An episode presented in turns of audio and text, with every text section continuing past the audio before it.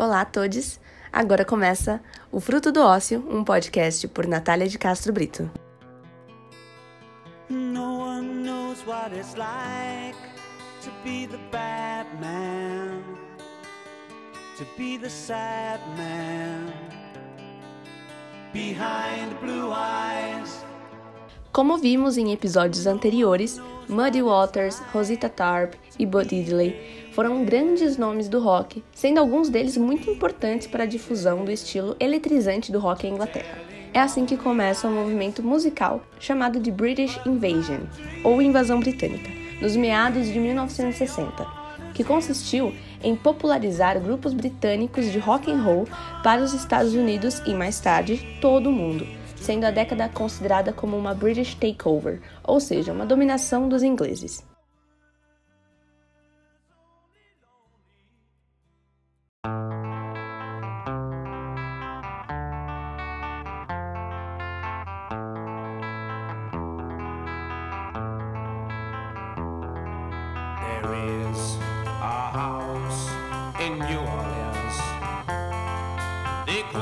Misturando as influências de alguns gênios do estágio de pré-rock americano, que transitavam entre o R&B, blues e até country, os adolescentes britânicos se fundaram também com as tradições de sua terra, como dance hall, pop e, segundo alguns, até o folk celta.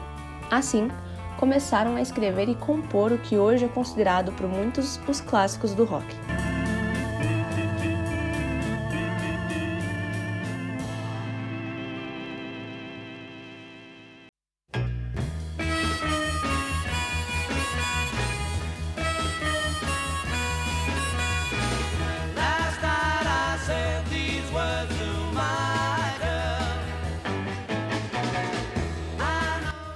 O ano de 1964 foi marcado pelos Beatles após o lançamento em 63 do primeiro single para os Estados Unidos, Please Please Me, quando nasceu o termo Beatlemania para descrever o fenômeno do grupo.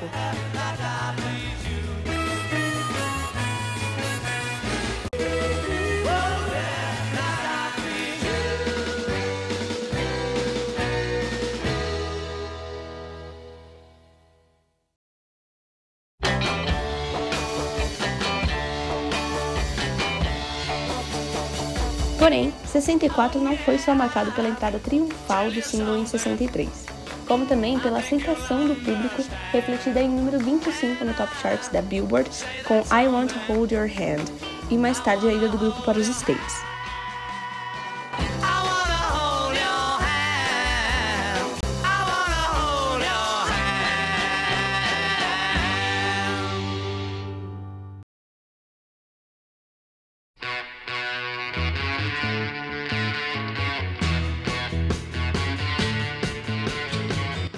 Porém, uma invasão não pode ser definida só por uma banda. Em 65, os Stones também eram uma das maiores bandas de rock do mundo com o lançamento de I Can Get No Satisfaction no verão daquele ano.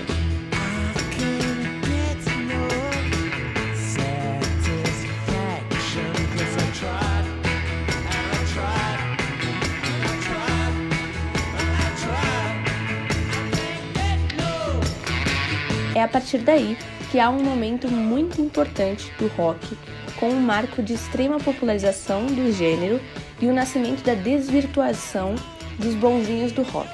Os Stones, diferentes dos meninos de Liverpool, ofereciam uma batida mais intensa em suas músicas, com um rock and roll mais baseado no blues e que depois definiu o hard rock. Além disso, os Rolling Stones ofereceram uma total reviravolta ao que se originou de uma cantora gospel, a qual falamos no primeiro episódio. Com eles, a Sympathy for the Devil se tornou extremamente popular.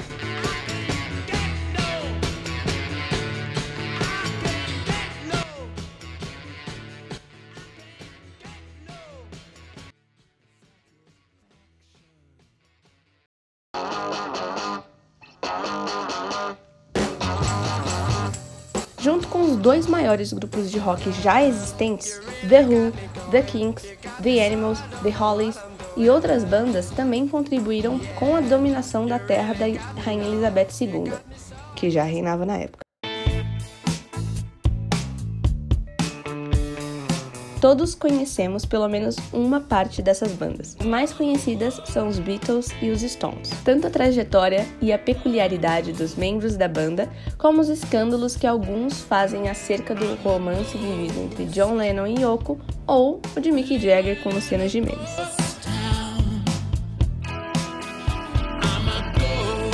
Até a rivalidade entre os fãs do grupo. Ou será que até entre as bandas? Só sei que ao ser perguntado por Zane Lowe durante uma entrevista ao Apple Music o que achava sobre Paul McCartney considerar os Beatles melhores que os Stones, Mick Jagger não segurou ao dizer muito educadamente que os Stones ainda estão por aí fazendo shows em estádios e os Beatles nem existem mais. Can't believe that at this point, and I'm going to finish here because it just made me smile so much that um, Sir Paul McCartney went on. Have you heard about this? Went on St- Howard Stern. Did you see this? No. Stern stirred the pot beautifully and was like, come on, Beatles are better than the Stones. Beatles are better than the Stones. This is the question that's been thrown around for all all time. Beatles or Stones? Beatles or Stones? And Sir Paul McCartney was like, look, you're not going to have to convince me, mate. Beatles are better than the Stones. and he went in. There's obviously no competition. When the, the first tour like that was for us was 1969, so there was real sound, your own sound systems, you know, your own stage, your own stage surface. You, you know what I mean? And touring that around America, going to to you know hockey, basketball arenas, all the same, looking all the same, all the same size. So every night was you know. So that business started in 1969, and the Beatles never experienced that. Yeah, they played in, in and they did a great gig, and I was there in Shea Stadium. Uh, they did that stadium gig, but you know we went. The Stones went on. We started doing stadium gigs in the 70s and still doing them now. So you know that's the real big difference that the, the, between these two bands. That one, one, one band is a unbelievably, uh, luckily, still playing in stadiums, and, and the other band doesn't exist.